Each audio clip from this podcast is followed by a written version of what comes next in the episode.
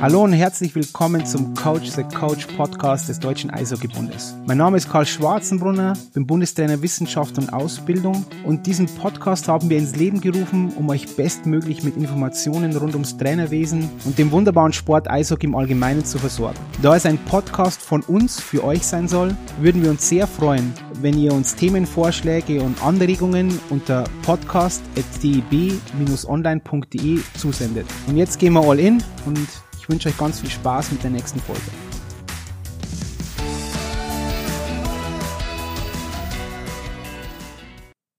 Hallo und herzlich willkommen zu einer neuen Folge des Coach the Coach Podcast des Deutschen Eishockeybundes. Heute mit Professor Michael Keiner von der DHGS, von der Deutschen Hochschule Gesundheit und Sport.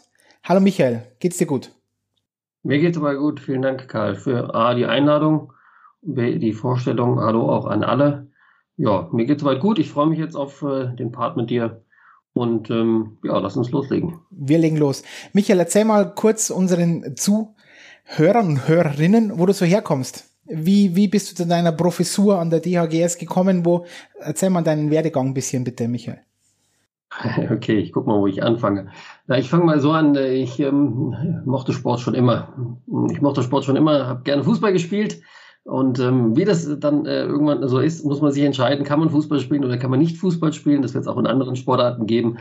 Ähm, ich lag bei zweiterem und habe mich dann für einen anderen Weg entschieden, dann äh, mich Sport eben aus der praktischen sowohl als auch theoretischen Sicht nochmal nä äh, zu nähern. Und ähm, habe irgendwann in Frankfurt dann äh, angefangen, ja, mein sportwissenschaftliches Studium aufzunehmen. Das hat, Thema hat mich gefesselt. Mich gefesselt. Ähm, ich ähm, habe mich äh, dann schon während meines Studiums ähm, ja, weiter Richtung hm, Krafttraining, auch äh, im Bereich Kinder- und Jugendtraining äh, versucht äh, auszurichten, weil ich das Thema sehr, sehr spannend fand.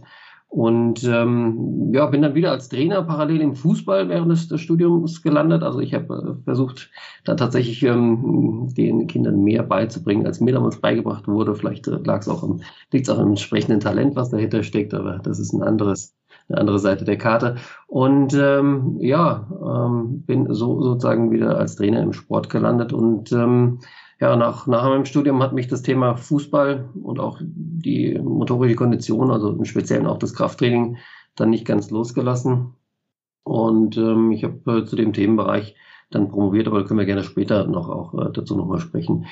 Ähm, ja, nach dem Fußball habe ich gedacht, es wird mal Zeit für einen Ortswechsel. Ähm, Menschen funktionieren ja relativ ähnlich, zumindest physiologisch gesehen. Mhm. Ähm, und äh, dementsprechend funktionieren Menschen auch relativ ähnlich ähm, ja, zwischen den Sportarten. Und ich habe einen äh, Schwenk gemacht äh, zum Wasserball und zum Schwimmen.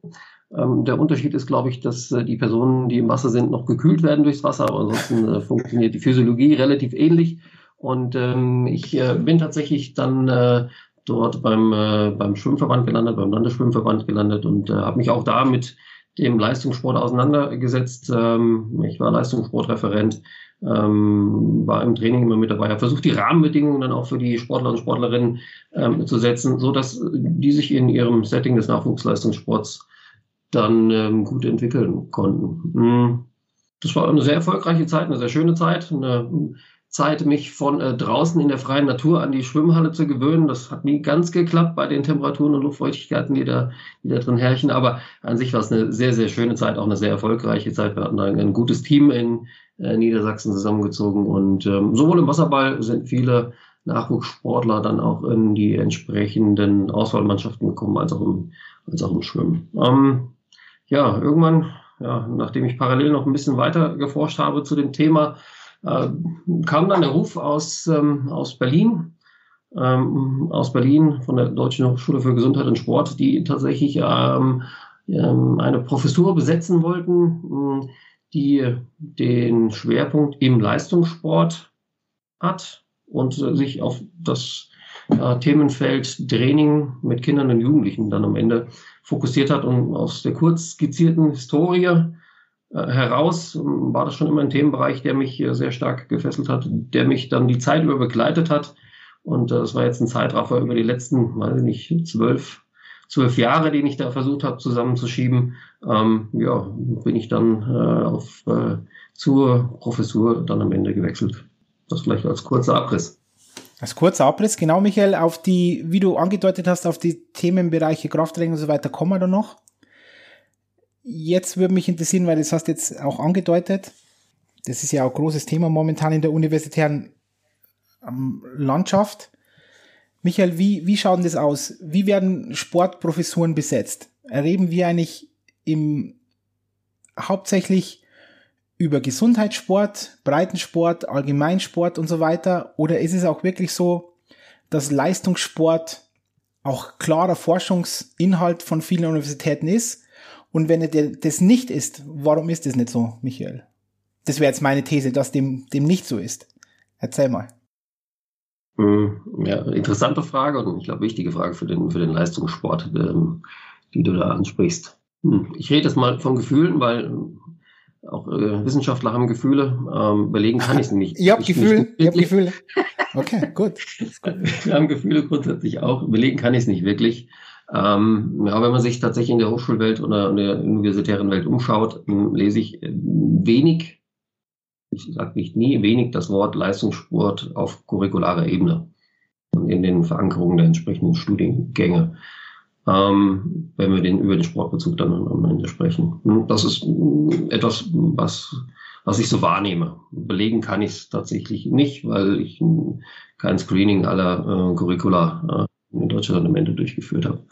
Ähm, ja, wenn es wenig Curricula mit diesem Schwerpunkt gibt, ähm, gibt es auch wenig Professoren, die eben diesen Schwerpunkt höchstwahrscheinlich innehaben, ähm, die sich eben rein ausschließlich auf den Leistungssport konzentrieren können. Ich weiß, einige Kollegen und äh, Kollegen und Kolleginnen, äh, die fokussieren sich auch auf den Leistungssport. Das heißt, es gibt sie, aber es sind durchaus vielleicht nicht die Anzahl, mh, hm, die sich der Leistungssport gerne wünscht ähm, um letztendlich die Forschung in, in dem, ja, in, ja in, in, der Nische, will ich fast mal sagen, im Leistungssport auf das Maße dann, dann zu bringen, ähm, dass da eine super Unterstützung für den Leistungssport dann am Ende gegeben ist. Ähm, also es gibt wenige, es gibt sie, aber gefühlt gibt es wenige. Hm.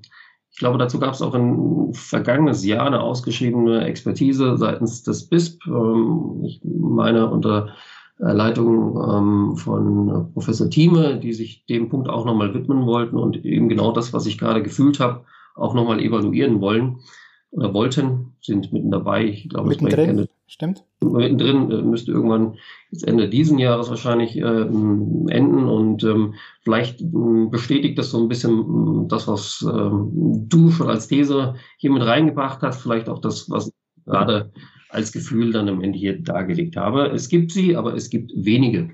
Hm, woran kann das Ganze liegen? Ja, genau. Ich wollte gerade sagen, liegt es, an, liegt es an Uni oder liegt es an uns, am, am, am Leistungssport? Oder beiden? Fehler sucht man immer bei sich selbst, habe ich, hab ich gelernt, aber ähm, das ist, glaube ich, nicht die, äh, die, die ganze Wahrheit des Ganzen. Hm, keine Ahnung. Hm, ich kann es nicht wirklich ähm, sagen, dass es den einen Grund gibt, woran das Ganze liegt. Ähm, was immer natürlich ein Punkt ist für Strate oder universitäre und strategische Ausrichtungen, ist ähm, äh, der Punkt Finanzielles. Auch das muss man klar betiteln. Ich kann es nicht belegen und äh, ich weiß es nicht genau. Es ist eine Vermutung. Ähm, es gibt in anderen Bereichen vielleicht mehr Forschungsgelder, äh, die verankert sind und das macht dann am Ende natürlich auch A, eine strategische Ausrichtung der Hochschule dann oder einer Universität dann am Ende aus in der Ausschreibung und Besetzung von Professoren, aber belegen kann ich es nicht. Ähm, gefühlt ist es aus der Sicht des Leistungssports, ich war ja auch mal auf der anderen Seite, äh, auf deiner Seite äh, sozusagen im Bereich des Leistungssports, waren immer tatsächlich zu wenig Forschungsgelder dann am Ende auch äh, für die entsprechende ähm, ja, Unterstützung des Leistungssports dann am Ende vorhanden. Ich kann es nicht betiteln, ich kann es nicht belegen. Ich, es ist eine Vermutung, deswegen freue ich mich auf die tatsächlich, äh, da kommt der Wissenschaftler dann wieder durch knallharten Fakten, die dann vielleicht äh, auch aus der, der entsprechenden Untersuchung dann am Ende herauskommen. Aber es ist eine Vermutung, möglicherweise liegt es daran. Ich bin, ich sage da ganz ehrlich, Michael, dass da glaube ich, jetzt, jetzt komme ich ins, ähm, ins Spiel ein bisschen, dass da gar keine, weil ich da auch, wurde da auch gefragt zu diesem, äh, in diesem Themenkomplex, dass da gar keine, also bei dieser Studie, dass da gar keine so knallharten Fakten rauskommen, sondern eher äh, weiche Fakten eine große Rolle spielen. Und zwar auch erstens schon mal der Zugang von von ähm, Top-Wissenschaftlern zu Leistungssportlern. Das ist einmal ein wichtiger Punkt, ja. Also wir im Leistungssport müssen euch jetzt, ich universell betitle ich dich jetzt als euch, als alle, ähm, die da im universitären Rahmen forschen wollen, natürlich auch Zugang zu Leistungssportler und Sportlerinnen geben. Das ist schon mal das Erste. Ich kann nicht immer sagen, ich möchte im Leistungssport forschen und dann äh, mache ich immer mit U15, sondern da muss ich auch mal schauen, wo ist das Nationalteam? Und die Zeit muss ich mir auch geben. Dann ist der, die, die Vertrauensbasis muss auch da sein. Das ist ein weicher Faktor. Da werden immer, da werde ich vielleicht auch manchmal belächelt. Nur ich denke, dass das dieser weiche Faktor einer der wichtigsten Faktoren ist, den es überhaupt gibt zwischen Forscher und dann Bundestrainer und eben dem Umfeld, vielleicht auch dem Bundestrainer Wissenschaft und Ausbildung und so weiter, damit Forschung überhaupt gut funktionieren kann und dass die Athleten auch und Athletinnen daran glauben und das denke ich auch, dass wir dann bei bestimmten Dingen auch viel zu wenig kommunizieren, was sind eigentlich die Ziele. Weil ich finde es überhaupt null verwerflich, dass Wissenschaftler publizieren wollen. Ja, ihr wollt publizieren, das ist absolut fair. Und ich denke es auch, dass eine Problematik ist, ist auch meine These jetzt, auch, auch gefühlt. Und da bin ich gespannt, was du sagst, Michael, dazu. Ist einfach, dass wir im Leistungssport immer denken, wir machen jetzt eine Studie und die hat unmittelbar Einfluss auf den Erfolg. Das ist innerhalb, der Professor Dr. Michael Keiner macht irgendwas, am nächsten Tag ähm, wenden wir das an und dann kriegen wir alle olympisches Gold. Und das ist halt einfach nicht die Wahrheit. Das ist einfach alles dauert. Und die, die Zeit muss man sich dann auch nehmen. Und auch Grundlagenforschung hat seinen Platz, bin ich auch der Meinung übrigens. Da bin ich vielleicht auch allein, da sind viele im, im Spitzensport denken, ja, Grundlagenforschung interessiert mich nicht. Aber wenn man, wenn man keine Grundlagenforschung macht, dann wird es ja irgendwann nicht spezieller gehen. Und jetzt kommst du, Michael. Also erstmal will ich vielleicht zwei Punkte nochmal noch mal aufgreifen, die du gerade gesagt hast. Also ich glaube ja, das äh, Vertrauensverhältnis zwischen Sportarten und ähm, Universitäten und Forschenden ist ein ganz wichtiger Punkt. Mögen auch unterschiedliche Interessen von beiden Seiten dahinter stecken, aber ohne diese Basis wird es nicht funktionieren, gemeinsam Forschung zu betreiben und Daten dann am Ende zu erheben. Völlig d'accord. Und ich glaube, ein wichtiger Punkt ist dieses Vertrauen. Wenn man mal schaut, wie viel Daten es denn aus dem Hochleistungssport gibt, die publiziert sind, dann werden wir auf ja, ein paar Untersuchungen kommen, aber nicht wirklich das Gros. Und ähm, dementsprechend ist es durchaus ein sehr, sehr wichtiger Punkt, auch Zugang zur Population zu eröffnen seitens des Sports, damit in diesen Populationen dann am Ende auch geforscht werden kann und entsprechend ähm, ja, Ergebnisse dann auch ähm, dabei herauskommen, die sich auch auf genau diesen Bereich übertragen lassen. Ich selbst forsche äh, durchaus gerne zu ähm, einer U15, weil es auch äh, durchaus auf meiner Forschungshistorie dann am Ende ähm, ein wichtiges Schwerpunktfeld ist. Aber ich äh, bin vollkommen richtig, da spielen teilweise andere Prozesse und auch sind wir auf dem, auf dem Stand der Selektion nochmal in, in, auf einem anderen Level also dass Ergebnisse hm, nicht direkt in den Hochleistungssport übertragen werden können. Es wird Daten und Übertragbarkeiten geben, aber sie sind irgendwie eingeschränkt äh, in Bezug auf den Hochleistungssport. Ja, also ein wichtiges, ein wichtiges Feld, Zugang, äh, Zugang zu, äh, Population, zu Populationen zu ermöglichen. Ähm, ich sehe es auch so, Grundlagenforschung ist wichtig. Das ist ein entscheidender Faktor. Und irgendwann müssen sie dann am Ende auch in die entsprechenden Sportarten, in die Feldforschung mit reinsetzen. Beide Forschungsherangehensweisen bringen unterschiedliche Ergebnisse. Grundlagenforschung finde ich wichtig, um eine Idee grundsätzlich zu erhalten, wie funktionieren vielleicht physiologische Prozesse. Aber am Ende müssen es auch dann am Ende in die entsprechenden Sportarten, also in die Feldforschung übertragen werden. Und ähm, das ist, stellt durchaus einen wichtigen Part dar. Und ähm, wir müssen dann auch die Besonderheiten äh, sozusagen dahingehend berücksichtigen. Das müssen wir als Wissenschaftler durch uns auch immer wieder an, an die Nase äh, packen. Ähm, kleine Stichproben sind nichts Verwerfliches, ja, was, was wir auch dahinter haben. Ähm, Im Gegenteil, es wird entsprechend auch sehr, sehr relevante Informationen dann am Ende mitbringen. Schauen wir uns einfach nur an, was im Leistungssport ähm, dann am Ende für Populationen ankommen. Es wird nicht 100 Beste der Welt geben, sondern es wird einen Besten der Welt geben. Und ähm, dann macht es äh, dementsprechend auch Sinn, sich diese Person eben anzuschauen oder die zehn besten Personen anzuschauen, statt über eine Maximierung der Stichprobe dann am Ende und, ähm, äh, und sonstige Dinge äh, zu, nachzudenken. Also auch das ist ein Punkt, äh, da, jetzt haben wir beide Seiten so ein bisschen angerissen. Jetzt haben wir zum einen den, den die, die finanzielle Ausstattung äh, letztendlich ähm, hier angesprochen. Ich denke, jetzt haben wir auch die Vertrauensbasis, also Offenheit von, von Sportverbänden mit, mit angesprochen. Und wir haben auch Herausforderungen, die wir Wissenschaftler, große Stichproben, Übertragbarkeiten, bei denen wir uns durchaus auch immer ein bisschen an die, die Nase packen müssen, hin bis zur strategischen Ausrichtung. Ähm, ich bin froh, dass ich mich in meiner Forschung ausschließlich Richtung Leistungssport dann auch fokussieren darf. Auch das ist nicht selbstverständlich in, in der Hochschulwelt, in, in, in so einer Einrichtung von einer Professur. Deswegen bin ich sehr dankbar, auch aus der Historie heraus. Ich kenne beide Seiten eben auch beides äh, in, ähm, ja, der Professur dann vereinen zu können. Also die Population ist mir auf, auf, auf das möchte ich noch kurz ansprechen, weil es immer wieder auch ein Thema ist, ob dann auch Forschungsgelder genehmigt werden und etc., wenn dann die Prüfer drüber schauen und sagen, ja, am Ende ist halt nur acht, zum Beispiel beim Ruderachter. Ich denke, das ist für, mich so ein plastisches Beispiel. Ich habe die Besten der Welt im, im, im, im ja, im, im, beim Rudern und da habe ich halt nicht 50 ja, oder 100. Da ich halt leider nur 8, ja, das sind halt die 8 besten, da habe ich noch ein paar Satz mehr, aber das ist halt mal, ja, dann kann ich nicht sagen, hm, scheiße, das können wir nicht genehmigen, genehmigen weil ähm, N ist zu klein wird dann schwierig werden, dass du dann jemals auch mit der Population dann irgendwas machst. Also auch da, das wollte ich nur unterstreichen, dass wir uns eben da aufeinander zubewegen müssen. Michael, wie, wie schaut denn das dann aus mit deinen Studenten und Studentinnen, wenn die eine Bachelor-Thesis, Master-Thesis und so abgeben oder sogar promovieren bei dir? Wo geht denn dann die Reise hin? Im, sind, bewegen sich die auch im Spitzensport bei dir? Sind deine Bachelor-Thesen und so weiter? Oder ist es dann, geht es dann mehr in den Gesundheitssport und so weiter rein? Hm, wie, wie ich eben schon versucht habe anzudeuten, also meine Professur beschäftigt sich mit Training im Kindes- und Jugendalter, mit Schwerpunkt im Kraftbereich und mit dem Leistungssport. Das heißt, ich vergebe viele Abschlussarbeiten genau zu diesen Themenbereichen.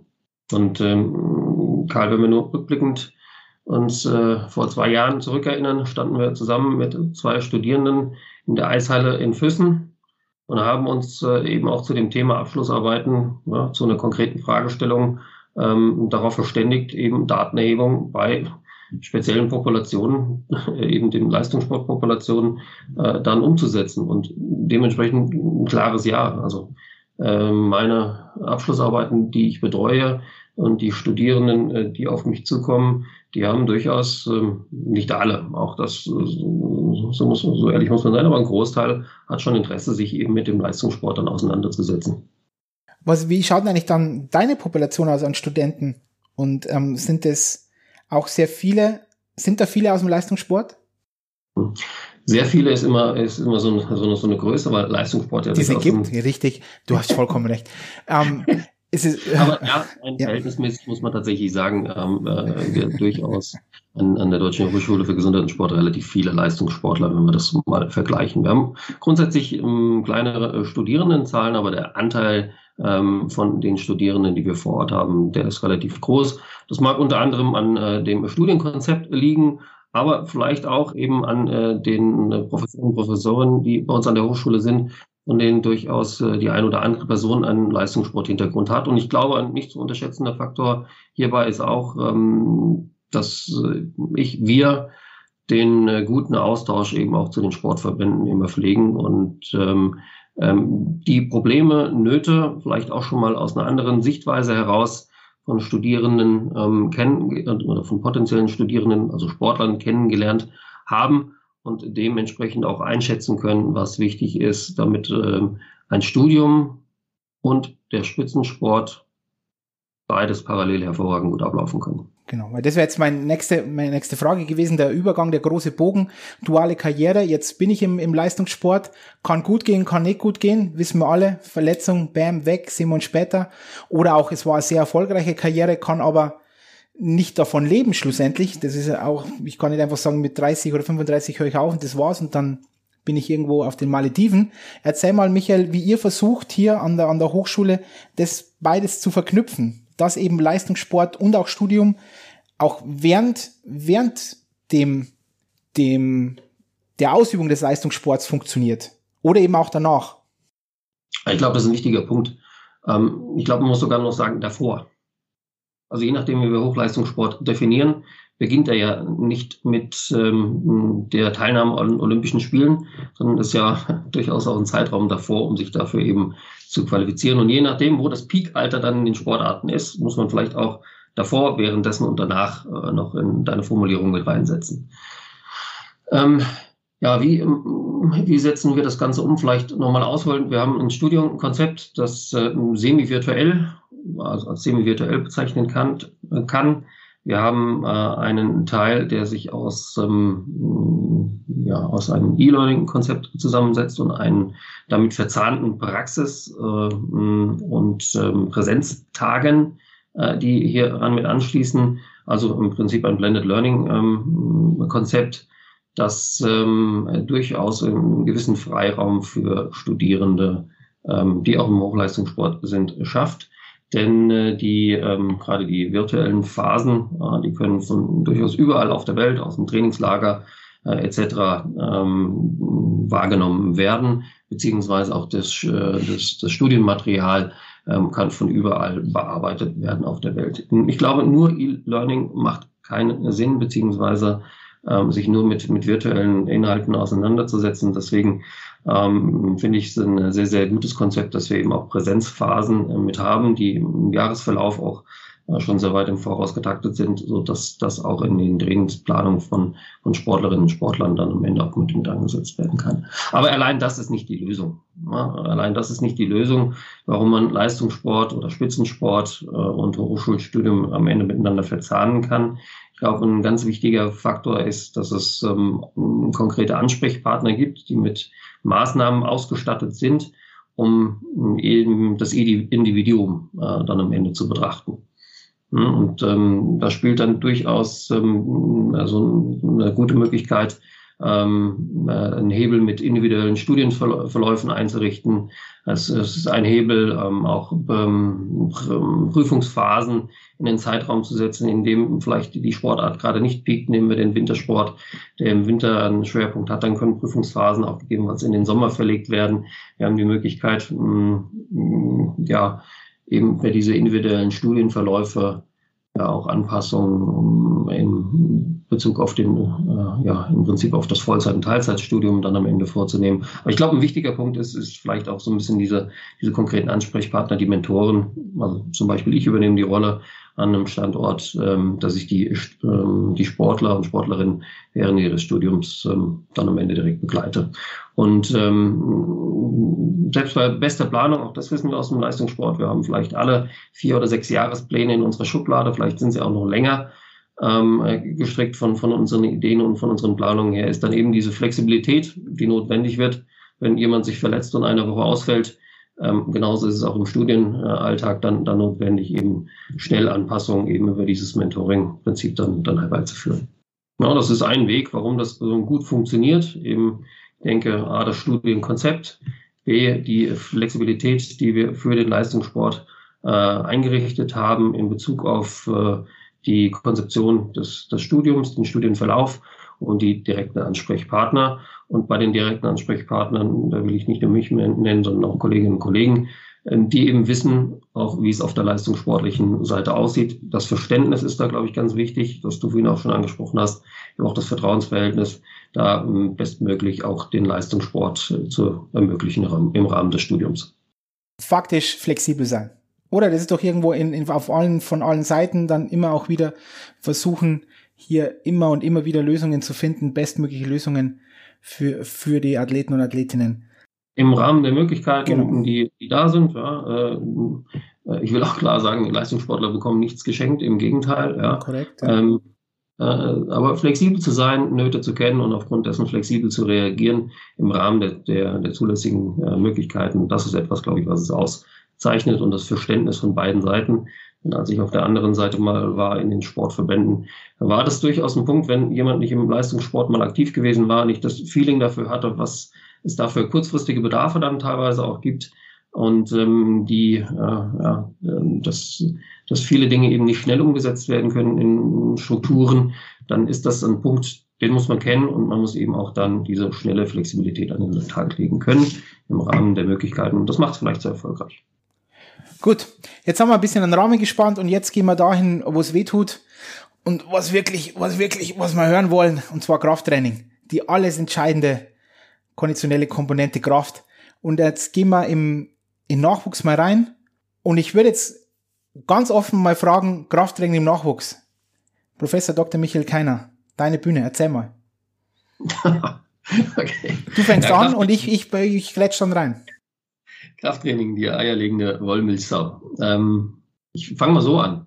Krafttraining im Nachwuchsleistungssport ist wichtig. Yes, dann haben wir schon mal das erste. Das müssen wir, das ist, müssen wir rausschneiden. Krafttraining im Nachwuchsleistungssport ist immens wichtig, oder würdest du auch sehen, auch bei der King-Studie auch nochmal elementar bewiesen, auch in deinen ähm, Forschungen in allen Altersstufen? Ist immens wichtig. Ist immens wichtig und zwar von klein bis groß. Von klein bis also, ganz groß. Die, die klein bis ganz groß, auch bis ganz alt. Also wir müssen das nicht auf den Leistungssport, auch nach Karriere ist da, ist da durchaus ein, ein, ein Thema. Ist ganz, ganz wichtig. Ja, ist ganz, ganz wichtig.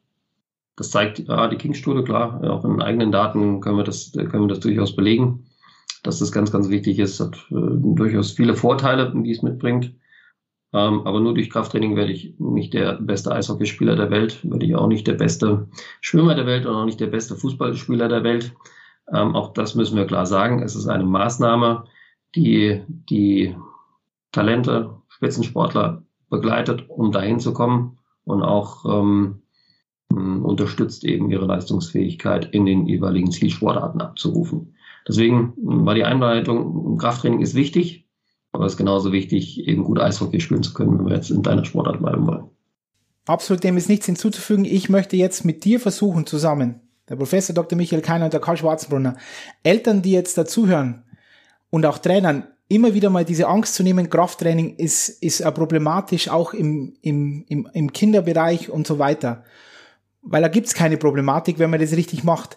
Es ist doch oft so, wenn man mit Eltern über Krafttraining ähm, spricht, dann poppt sofort der Bild auf Langhandel 300 Kilo und dann äh, hebt er irgendwie ähm, da so rum. Aber das ist ja nicht unbedingt nur das ist Krafttraining. Krafttraining ist nicht nur Langhandel, das ist für mich so immens wichtig. Das ist ein einziges Werkzeug, ja, ein von Tausenden. Ein Werkzeug, nicht mehr, nicht weniger. Und jetzt, Michael, versuchen wir mal zusammen, jetzt in dem Fall du jetzt am Anfang, wie können wir ihnen die Angst nehmen, dass Krafttraining im Kinder- und Jugendbereich nicht gefährlich ist, Wachstumsfugen etc. pp. alles widerlegt, aber trotzdem schwirbt es immer noch draußen rum.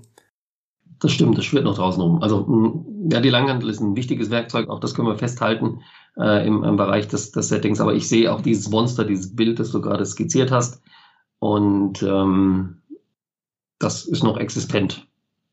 Tatsächlich. Es ist noch existent in den Köpfen, aber es ist zu Unrecht existent. Woher das Ganze kommt, ich weiß es nicht. Vielleicht aus, äh, ja, wo auch immer her. Ich äh, kann es nicht sagen. Krafttraining ist nichts Gefährliches. Genauso wie Ausdauertraining. genauso wie Beweglichkeitstraining und wie genauso wie Koordinationstraining. Koordinationstraining in, in der Hand ist vielleicht sogar manchmal gefährlicher als Krafttraining. Wenn ich ein Kind auf den Ball stelle und der Ball liegt noch auf einem instabilen Untergrund und der instabile Grund liegt noch wo? Irgendwo drauf, dann würde ich einfach mal sagen, das ist bedeutend gefährlicher, wenn ich das Kind mit einem Bein und geschlossenen Augen da drauf stelle, als wenn ich es äh, an, einer, an einem entsprechend angepassten Gewicht eine Krafttrainingsübung durchführen lasse. Vielleicht, wenn wir damit vielleicht anfangen mit Statistiken, gibt ja durchaus Statistiken, die wir auch in der Literatur finden, das würde so weit führen, Karl, in eurer Sportart, dass, ähm, wenn wir uns diese Statistiken genauer anschauen würden und die Verletzungsinzidenzen uns da näher betrachten, ähm, dann müssten wir auf jeden Fall die Kinder alle vom Eis holen. Wir müssten sie alle vom Fußballplatz holen. Wir müssten sie alle aus der Turnhalle holen. Ähm, ja, und glaube ich, sie dürften keine gängige Sportart ausführen. Und ich habe tatsächlich noch wenige, wird sie vielleicht auch geben, Eltern äh, gesehen, die ihre Kinder eben nicht mehr haben Eishockey spielen lassen, nachdem äh, was ich gerade gesagt habe, sondern mh, hm, es ist immer noch dieses Monster im Kopf, aber es ist zu Unrecht auf Basis der Statistiken im Kopf. Ähm, das hast du ja schon ein paar Punkte angesprochen, wo das Ganze herrühren könnte. Ähm, will vielleicht damit sagen, also in der richtigen Hand, und dafür brauchen wir durchaus gut ausgebildete Trainer, ähm, die sich mit den entsprechenden Techniken auskennen, stellt Krafttraining kein Problem dar. Im Gegenteil, es ist sogar präventiv eines der sinnigsten Maßnahmen begleiten in den Sportarten mit anzusetzen. darf ich kurz unterstreichen, Michael, der, der Punkt, dass die Zielsportarten gefährlicher sind wie Kraftsport äh, oder wie Krafttraining, nicht Kraftsport, Krafttraining. Das ist, sage ich in jeder Trainerausbildung immer und immer wieder. Wenn wir auch, ich möchte es nur unterstreichen, Zahlen, harte da ZDF, Zahlen, Daten, Fakten anschauen, dann dürfen sie nicht Fußball spielen, nicht Eishockey spielen, nicht Volleyball spielen, nicht Handball spielen. Das ist gefährlich, auch für Wachstumsfugenproblematiken, nicht Krafttraining. Und das ist auch, finde ich auch, was viele Mediziner da draußen immer noch falsch auch kommunizieren ja, und einmal der Halbgott in Weiß, wo ich dann auch, das sage ich jetzt ganz provokant, das ist mir egal, da werde ich vielleicht jetzt auch ähm, Rückmeldungen bekommen, die nicht so positiv sind. Aber ein, ein Allgemeinmediziner über, über Sport reden zu hören, ist halt genauso wie wenn ich über Schach rede. Ich weiß halt grundsätzlich, wie sie die Dinge ähm, bewegen, aber das war schon. Für das sind wir da. Das sage ich jetzt ganz, ganz provokant, ja. Wir, wir Sportwissenschaftler und Trainer und so weiter in einem gewissen Umfeld das möchte ich nur unterstreichen, dass es einfach ganz, ganz wichtig ist. Und ich habe jetzt deinen dein Redefluss ein bisschen unterbrochen. Ich bin gespannt, was jetzt noch kommt. Ich möchte noch auf eines, das haben wir aufgeschrieben, auf dieses, auf dieses Werkzeug Langhantel, wo ich nicht der Meinung bin, dass in Spielsportarten Langhantel die wichtig, das wichtigste Werkzeug bin, aber da können wir dann in den Diskurs gehen. Jetzt, Michael, Entschuldigung, jetzt habe ich dich unterbrochen. Okay, ich äh, guck mal, ob ich noch, noch drauf komme. Okay, ähm, wofür brauchen wir denn endlich, oder nee, eigentlich Krafttraining, darauf wollte ich hinaus, aber vielleicht nehmen wir noch mal einen Punkt mit, mit äh, hinzu, auf dem wir gerade waren. Ähm, ich glaube, die Dosis macht immer äh, dann am Ende das, das Gift und das müssen wir bei, bei Krafttraining genauso berücksichtigen. Also wir brauchen Fachpersonen, ja, also gut ausgebildete Trainerinnen und Trainer, die sich mit der Materie ähm, beschäftigen, wie auch im Eishockeysport auch. Ähm, will nochmal ein anderes Beispiel setzen. Wenn man Krafttraining, da wird es dann schlecht äh, anwendet, indem ich äh, kleine Kinder alleine in den Kraftraum gehen lasse und äh, lasse da Handeln rumliegen, dann ist das durchaus auch mit einer Gefahr verbunden.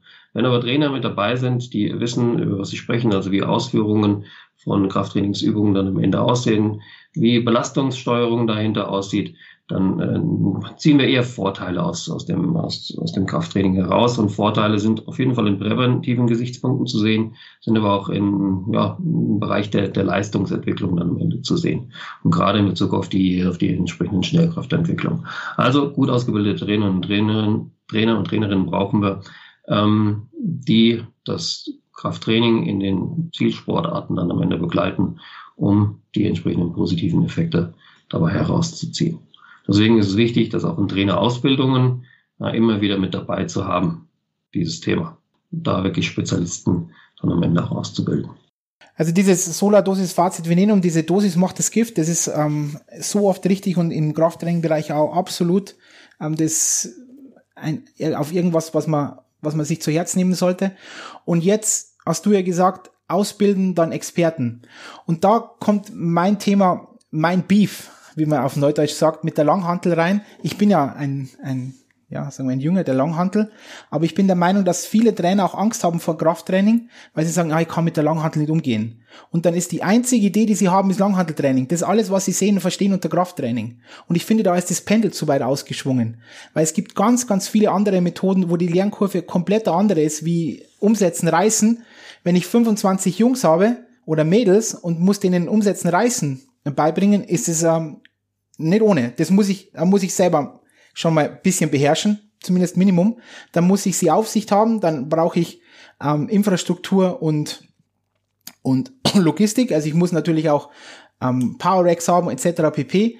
Und ist es da nicht einfach? Das frage ich jetzt ganz, ganz klar. Dann mit anderen Mitteln, wo ich vielleicht nicht im, im Endeffekt die, die, dieselben Umsetzen hat, hat unglaublich, es ist eine unbändig gute Übung. Aber es gibt andere Übungen, die genau dasselbe machen. Die Lernkurve andere ist, schneller geht und ich kann nicht sofort einen Trainingsreiz setzen und muss nicht acht Wochen nur an technischen, an technischen Dingen arbeiten. In, in, im Spielsportarten, in Spielsportarten, Michael.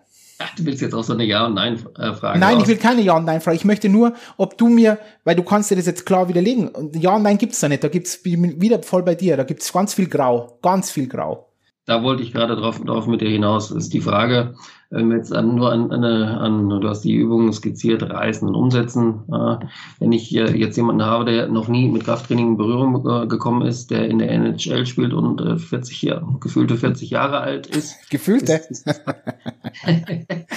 Okay. Ich habe jetzt keinen speziellen Spieler oder Spielerin im Kopf. Äh, dafür kenne ich mich tatsächlich zu wenig in der NHL aus. Äh, dann wäre grundsätzlich die Frage zu stellen, ob es äh, noch Sinn macht, tatsächlich ähm, die, die Zeit zu investieren, um technisch perfektes Reißen oder auch eine andere eine Übung dann am Ende beizubringen. Hm? Das wäre also vor dem Hintergrund auf jeden Fall schon mal äh, grundsätzlich zu hinterfragen. Ähm, wenn wir uns sozusagen den langfristigen Leistungsaufbau ähm, letztendlich betrachten, ähm, dann können wir Krafttraining ja durchaus schon relativ, oder wir sollten uns relativ früh dann am Ende auch schon ansetzen. Ähm, so früh wie möglich. Ich sage immer, ein Alter damit festzumachen, ist immer schwierig. Gibt äh, durchaus, ähm, ja, wenn man mal eine, eine, Zahl nennen will, von sechs bis acht Jahren ist es durchaus möglich. Ich sage immer, wenn Kinder auf, ähm, auf, äh, auf äh, Korrekturen, auf einen Input, Input, wenn sie den entsprechend gut umsetzen können. Ab da kann man durchaus mit Krafttraining starten. Und ähm, Krafttraining kann dann durchaus in den Übungen äh, stattfinden, in denen, äh, die du ähm, gerade dargestellt hast, eben in einem kleinen Volumen, um langfristig Techniken vorzubereiten, na, damit wir dann am Ende äh, mit 18, 19 Jahren jemanden haben, der vielleicht diese Übungen, die du gerade beschrieben hast, die brutal effektiv sind, ähm, dann auch Ende, äh, dann, dann am Ende auch gut nutzbar werden zu lassen. Deswegen ist es immer die, die Frage, glaube ich, vor dem Hintergrund zu sehen. Ja, das heißt, in welchem äh, Altersbereich oder wie viel Trainingserfahrung liegt dann am Ende vor, wie gut wird die, die entsprechende Technik dann am Ende schon, schon beherrscht. Grundsätzlich erstmal Ziel. Ja, ich würde mh, mm, versuchen, mh, mm, diese Techniken herbeizubringen, eben klassischen äh, Kraft- oder stärker kraftorientierten Übungen wie, wie der Kniebeuge oder auch dem Bankdrücken und auch dem Latzug. Aber es ist immer die Frage, ähm, wie viel Zeit ich noch habe, bis ich äh, letztendlich auch diesen, diesen positiven Output äh, dann am Ende für die Leistungsentwicklung daraus ziehen kann. Und wenn ich früh genug anfange, das wäre sozusagen das, das Plädoyer, das ich hier an der Stelle setzen möchte, wir sollten so früh wie möglich anfangen. Das hat nämlich den Vorteil, wir sind nicht unter Zeitdruck. Ja, wir sind nicht unter Zeitdruck und können frühzeitig anfangen, im Prinzip gewisse Techniken äh, zu etablieren. Standardtechniken, eine Kniebeuge, vielleicht auch im Klimmzug mm, mit relativ wenig Zeitaufwand und können dann, wenn wir es wirklich gut brauchen, auch von einer guten Basis profitieren der Sportlerinnen und Sportlern und können dann genau dem Punkt dann auch extrem stark davon profitieren.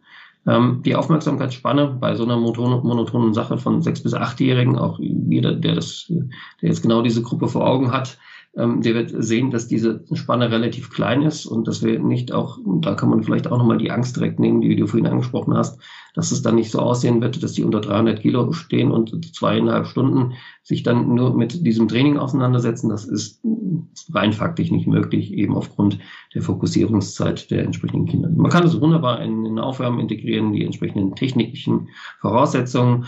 Man kann durchaus dann auch nochmal sowas Klassisches wie ein Seilklettern mit dazu nehmen. Auch äh, das ist ja fast aus den Turnhallen verschwunden. Auch das wäre eine gute Möglichkeit, um dann äh, die Oberkörperkraft nochmal zusätzlich mit, mit hineinzubringen und auch direkt bei den jüngsten Altersklassen dann zu etablieren. Und wir kommen dann von dieser technischen Komponente mit steigendem Alter ja, dann auch zu einer Kraftkomponente mit hinzu. Das heißt, wir werden es an, analog zum Ausdauertraining sehen.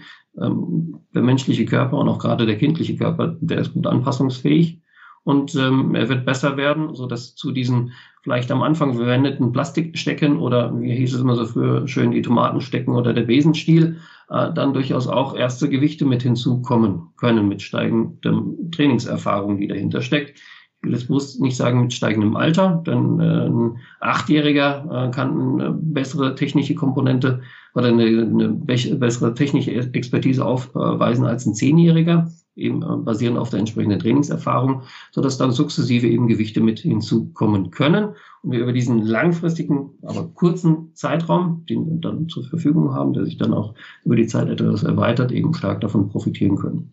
Äh, ich will nochmal ein anderes Beispiel vielleicht genau an der Stelle aufmachen. Ähm, klassischerweise wird es ja mit 16, 18, irgendwas so in dem Altersbereich dann akzeptiert, nennen wir es mal so in den Sportarten, in den, in den Trainerköpfen.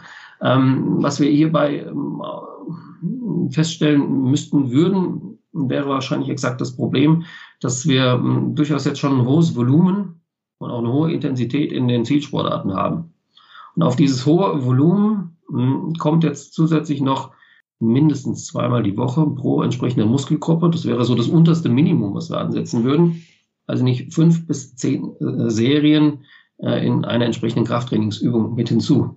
Und ähm, wer schon Krafttraining äh, mal begonnen hat, der weiß, dass das auch dann in einem Muskelkater durchaus enden kann. Aber der Muskelkater ist nicht das Problem, sondern das Problem ist die, ist die Ermüdung, die hier mit hinzukommt, die sich dann äh, entsprechend negativ in den Zielsportarten und damit auch in einer Wahrscheinlichkeit von Verletzungen eben etablieren kann. Also das gerade in dem Bereich wenn wir jetzt an männliche Jugendliche 16 bis 18 Jahre denken, die ähm, durchaus auch gut ausgestattet sind mit entsprechenden Hormonen, relativ schnell sehen werden, dass an der Handel was geht.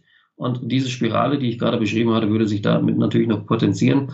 Und ähm, es wäre eher ein, ein Punkt, ähm, wo wir Verletzungen provozieren würden, wenn wir genau dort beginnen würden, das Volumen und die Intensität eben über erweiternde ähm, Einheiten mit nach oben zu treiben. Deswegen muss es aus den entsprechenden ähm, Gesichtspunkten schon frühzeitig begonnen werden, um eben nicht zusätzlich hier etwas Neues zu starten mit hohen Intensitäten, sondern den, ja, die entsprechenden männlichen, weiblichen Körper eben daran zu gewöhnen, über die Zeit die Techniken auszubilden und schon auf einem guten, stabilen Kraftniveau zu sein und die entsprechenden Anpassungen im Vorfeld schon provoziert zu haben. Jetzt, also das extrem wichtiger Punkt, den du jetzt genannt hast, ähm, bezüglich, dass wir sie schon anpassen müssen. Aber jetzt kommt mein, da muss ich jetzt nochmal, da gehen wir, da muss ich jetzt nochmal hin. Da, auch wenn es auch wenn's weh tut, Michael. Und zwar in dem, in dem Thema, weil mir das, das ist mir echt wichtig, also dass die Trainer da draußen auch wissen, wenn wir nicht 15 Power Racks haben, 35 Handeln und unglaublich viele Gewichte, dass ich trotzdem adäquat, das ist jetzt meine Thema, bitte widersprich mir dann, wenn es nicht, aber dass ich trotzdem adäquat Krafttraining machen kann für Spielsportarten, weil wir keine olympischen Gewichtheber sind und keine Kraft-3-Kämpfer.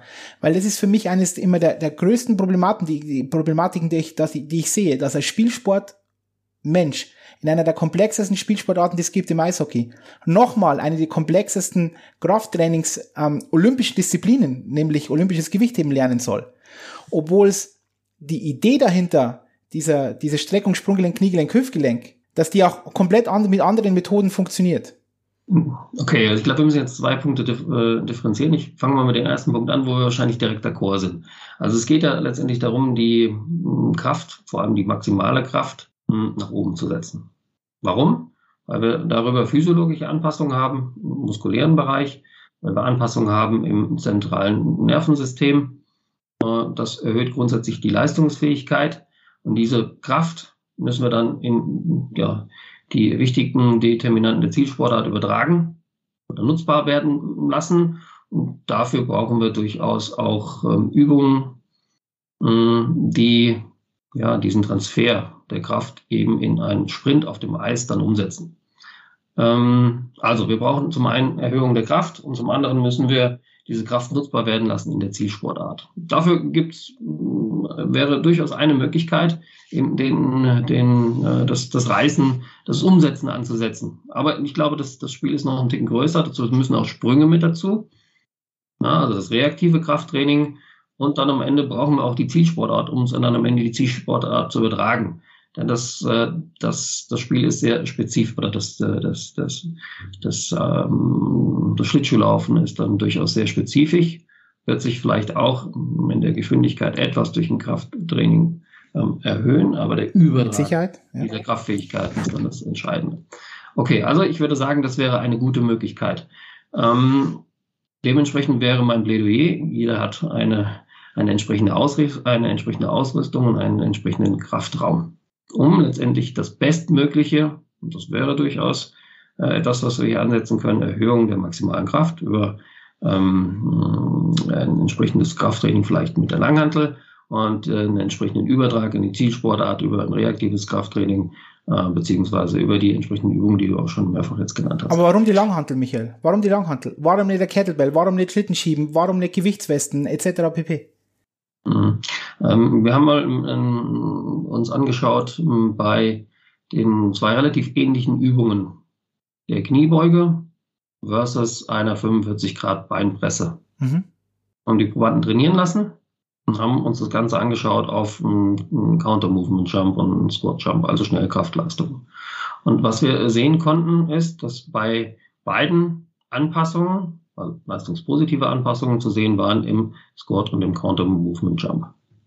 Die höhere Anpassungsrate war tatsächlich bei der Kniebeuge zu sehen. Kann zentralnervöse Gründe haben in der Ausführungsposition und, und, und. Alles, was man darüber ähm, äh, letztendlich äh, unter noch diskutieren kann. Also von daher scheint es einen Leistungsvorteil zu haben, eben genau diese Übung zu nehmen. Aus welchen Gründen auch immer. Ich glaube, die brauchen wir hier nicht, nicht weiter vertiefen. Aber bei, den, aber bei den zwei Übungen, Michael, Entschuldigung, dass ich unterbreche, und zwar bei der, bei der einer geführten Übung, beim maschinell geführten Übungen und dann beim, beim, bei der Kniebeuge. Da, da, die, die Literatur ist da eindeutig. Also da bin ich voll bei dir. Nur wenn ich mir anschaue, die Literatur bezüglich, ähm, Kniebougensprünge mit Zusatzgewicht, also mit Gewichtsweste, und dann schaue ich mir Umsetzen und Reißen an. Das ist das ist statistisch vernachlässigbar, die Anpassungen, wenn ich mir dann eben Schnellkraftparameter anschaue. Also deswegen, auf was ich hinaus will, ich, ich verstehe mir nicht, warum mir, warum, und vielleicht, ich hoffe, du erklärst mir es jetzt wirklich richtig ein für alle Mal, warum immer dieses Thema Langhantel kommt, obwohl das logistisch und infrastrukturell ein, ein, ein, ein, ein, ich sag's mal ganz, ganz ehrlich, das ist ein Albtraum. Ja, wenn ich, weil wenn ich am ähm, 100 Kettlebells, die stelle ich in einem Meter auf einen Meter irgendwo in die Ecke oder, oder Gewichtswesten und sowas. Weil das höre ich ja immer, Karl, ja, was das größte Problem ist, wenn du dann äh, Sprünge machst oder so, das kannst du nicht laden. Natürlich kann ich das laden. Ich habe die Gewichtswesten von oben bis unten, bis zum, bis zum Erbrechen kann ich das laden. Jetzt, jetzt bin ich gespannt, Michael. Das stimmt. Grundsätzlich kann man Sprünge auch laden, d'accord. Also es geht erstmal, ich glaube, wir müssen zwei Punkte nochmal davon trennen. Das eine ist eine Übung zur Maximalkrafterhöhung. Und ich glaube, da haben wir jetzt eben schon mal einen Konsens gefunden, ne? wenn wir das mit zwei, Absolut. zwei Übungen vergleichen. Jetzt geht es sozusagen in dem nächsten Schritt um den Übertrag in die Zielübung, also den Squat oder den Counter Movement Jump oder auf das Eis. Ja. Und da geht es jetzt darum zu sagen, okay, äh, ist ein Snatch äh, effektiver als ein Sprung? Ich glaube, es ist kein, kein Oder, sondern ein Und, das dahinter stehen muss in der, in der Trainingsplanung. Also, ähm, wir brauchen Sprünge, um sie in die Zielsportart dann am Ende zu übertragen. Und mh, mm, vielleicht auch da nochmal eigene Daten zitiert. Äh, wenn wir uns angeschaut haben, wie kriegen wir den Übertrag denn am höchsten hin äh, oder am besten hin in die entsprechende Zielübung. Wir haben zu den ähm, beiden Übungen, ja, die im Hypertrophiebereich durchgeführt worden sind, dann bis runter sind zu einer Blockpedisierung auf ein 4RM über, das müsste ich nochmal nachsehen, irgendwie zwölf Wochen oder irgendwas in der Richtung, äh, wurden zusätzlich bei einer Gruppe mh, hm, nur Sprünge durchgeführt. Ja, dann hatten wir zusätzlich zu den Übungen ähm, eine Kniebeuge geladen mit 30 Prozent, wo auf den Kasten gesprungen worden ist, mit 60 Prozent, äh, wo möglichst explosiv nach oben gegangen ist und eben die beiden, mh, hm, die beiden Übungen im Hypertrophiebereich, die dahinter standen. Okay, mh, hm, es gab bei allen Gruppen Überträge auf den Squat den Count und der Movement Jump. Ähm, tatsächlich waren die Überträge, die wir hatten mit den, mit den, mit den Übungen in Kombination mit reinen Sprüngen am höchsten. Wahrscheinlich warum? Weil die Zielbewegung, die trainiert worden ist, dann am Ende auch im Trainingsprogramm schon hinterlegt war. Okay, das heißt, wir brauchen auf jeden Fall das reaktive Krafttraining, was dahinter steht. Ähm, das muss ich mal in meinem Geiste graben, aber direkt kenne ich keine Untersuchung, die tatsächlich hier ein Hypertrophie-orientiertes Training begleitet, über einen Snatch begleitet mit Sprüngen dann mal im, im Verhältnis ähm, äh, gegenübergestellt haben, was effektiver ist. Deswegen würde ich auch nicht sagen, dass es ein Entweder-Oder ist, sondern eigentlich ein Und ist. Ich glaube, das Snatch bringt gewisse Vorteile mit sich, es bringt aber auch Sprünge einen gewissen Vorteil mit sich. Von daher wäre in meiner Trainingsplanung sofern sie Snatch gut können und auf einem entsprechenden Niveau ist, dass ich den auch laden kann. Das ist ja auch ein Punkt. Dann auf jeden Fall immer beides mit integriert.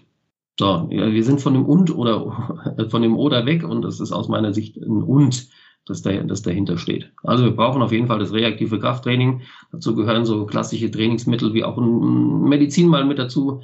Dazu gehören Kastensprünge mit dazu. Alles das sind Punkte, Kugelschocken als, als, als, als gute Übung, die wir noch, noch, noch mit reinbringen können, aber auch dann tatsächlich das Sprinten auf dem Eis dazu.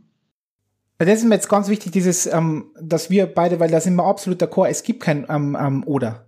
Ja, das, das ist genau der, der Punkt den, den ich immer wieder mache von den ganzen Langhanteljüngern, die immer nur sagen, es gibt nur Langhantel.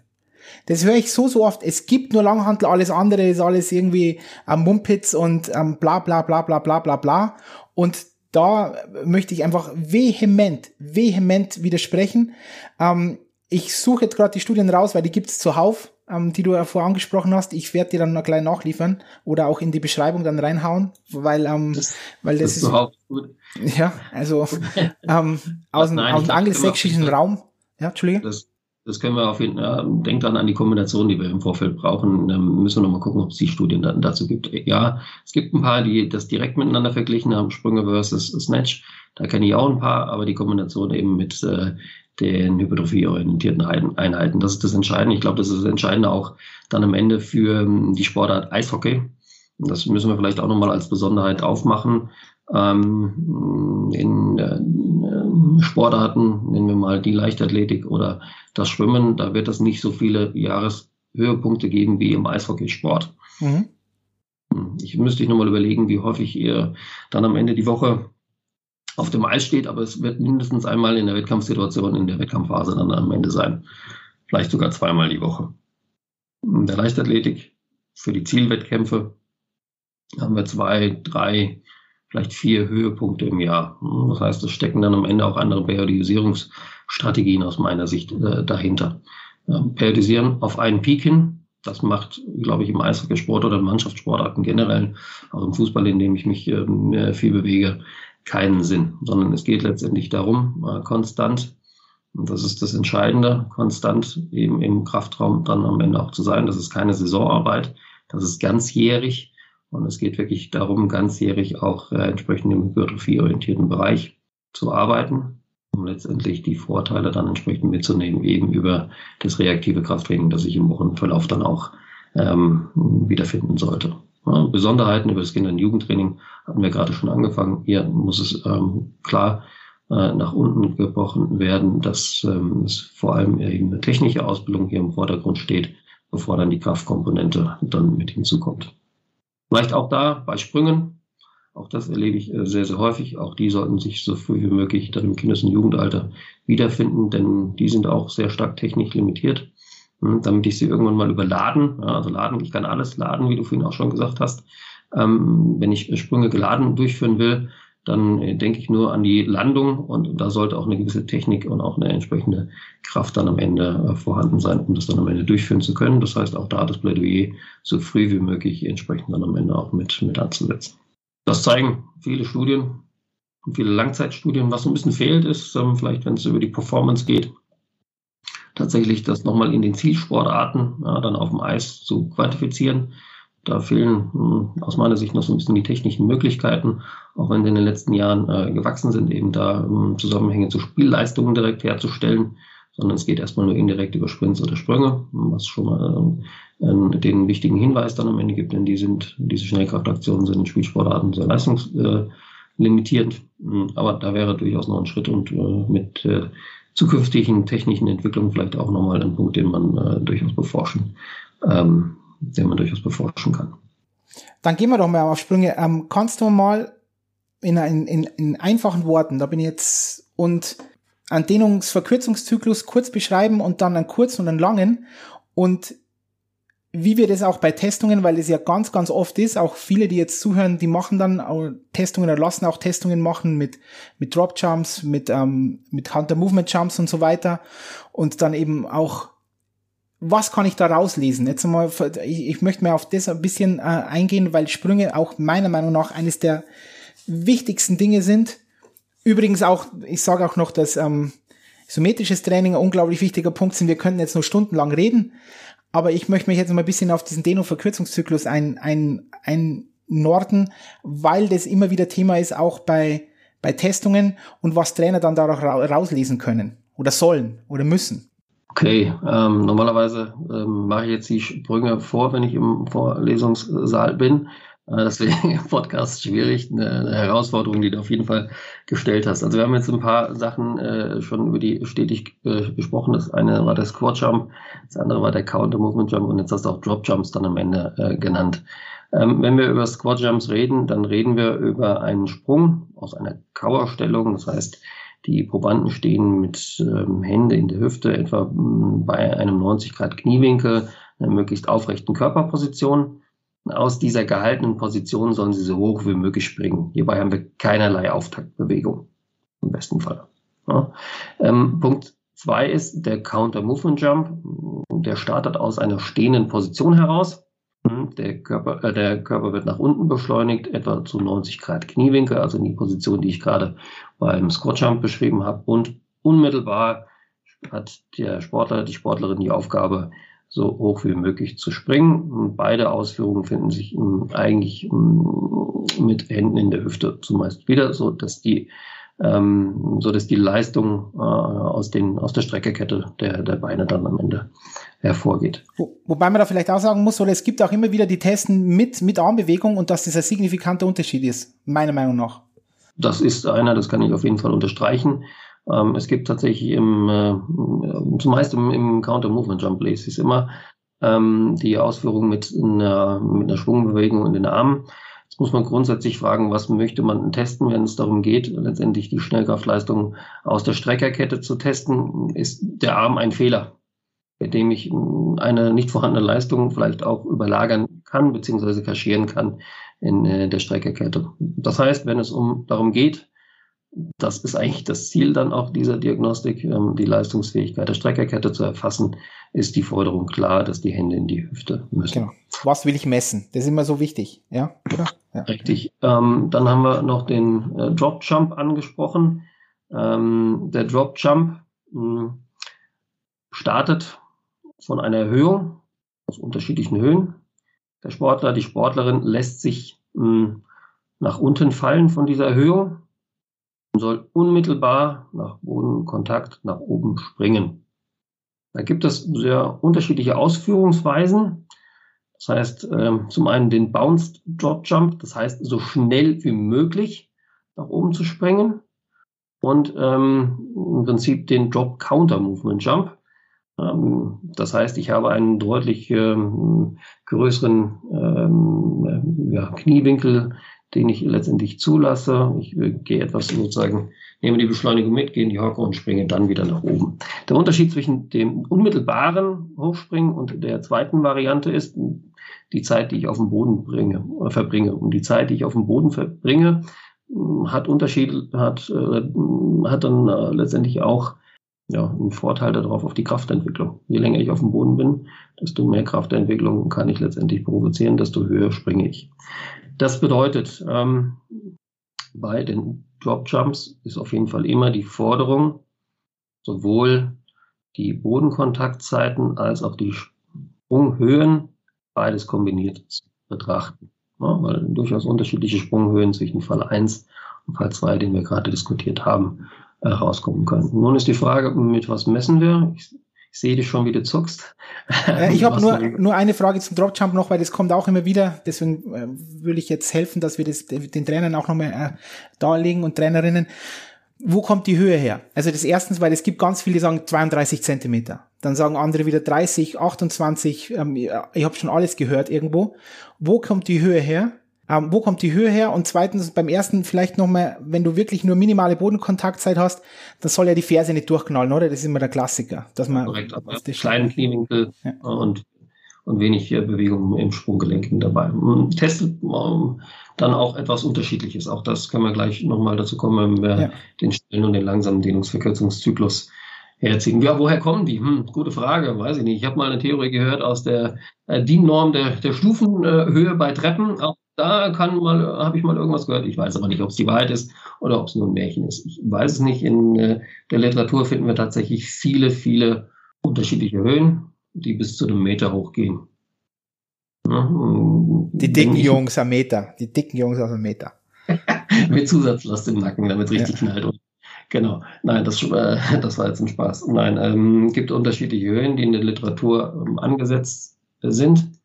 Ähm, wir müssen immer uns überlegen, was das dann am Ende bewirkt. Höhere Fallhöhe wird einen Unterschied machen im Vergleich zur kleineren Fallhöhe. Vielleicht sollten wir an der Stelle erst nochmal überlegen, ähm, was hinter dem äh, hinter dem schnellen und dem langsamen Dehnungsverzyklungszyklus äh, steht. Ich bitte darum. Damit, ich bitte darum. Weil damit werden wir dann am Ende auch vielleicht nochmal die unterschiedlichen Fallhöhen in einem anderen Licht sehen. Wenn wir über den Dehnungsverkürzungszyklus sprechen, dann bedeutet das, äh, die Muskulatur wird gedehnt und zieht sich danach unmittelbar zusammen. Also wir fallen von dem Kasten runter oder beim Counter Movement Jump, wir beschleunigen den Körper nach unten und wir haben sozusagen ein unmittelbar aufeinanderfolgende, zwei unterschiedlich aufeinanderfolgende Kontraktionsformen. die Exzentrik und die Konzentrik.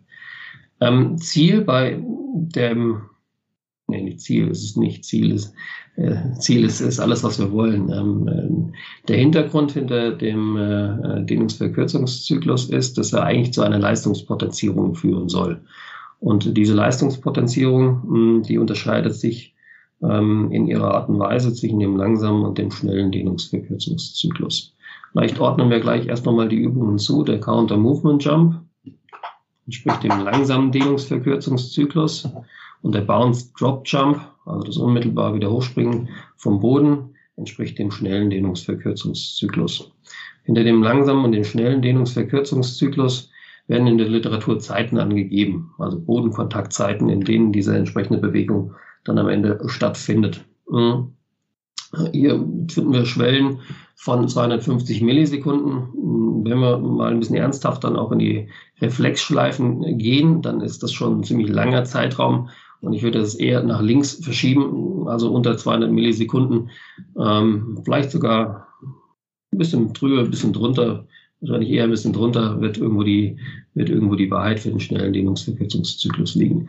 Ähm, bei dem langsamen Dehnungsverkürzungszyklus, also den längeren Zeitraum, also dem Counter Movement Jump für die Bewegungsausführung, ähm, soll eine Leistungspotenzierung herbeigeführt werden. Und diese Leistungspotenzierung ähm, worin ist die zu sehen? In der Speicherung von Energie. Wo? In den Wo, Michael? Strukturen.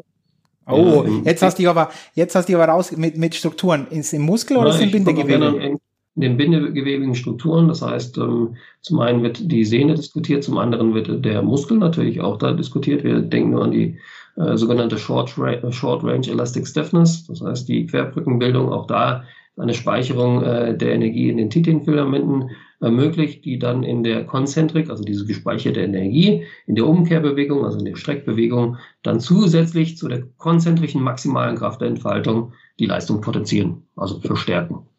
Ein zweiter Punkt ist, ähm, sind Reflexe, die da eine Rolle spielen zur möglichen Leistungspotenzierung.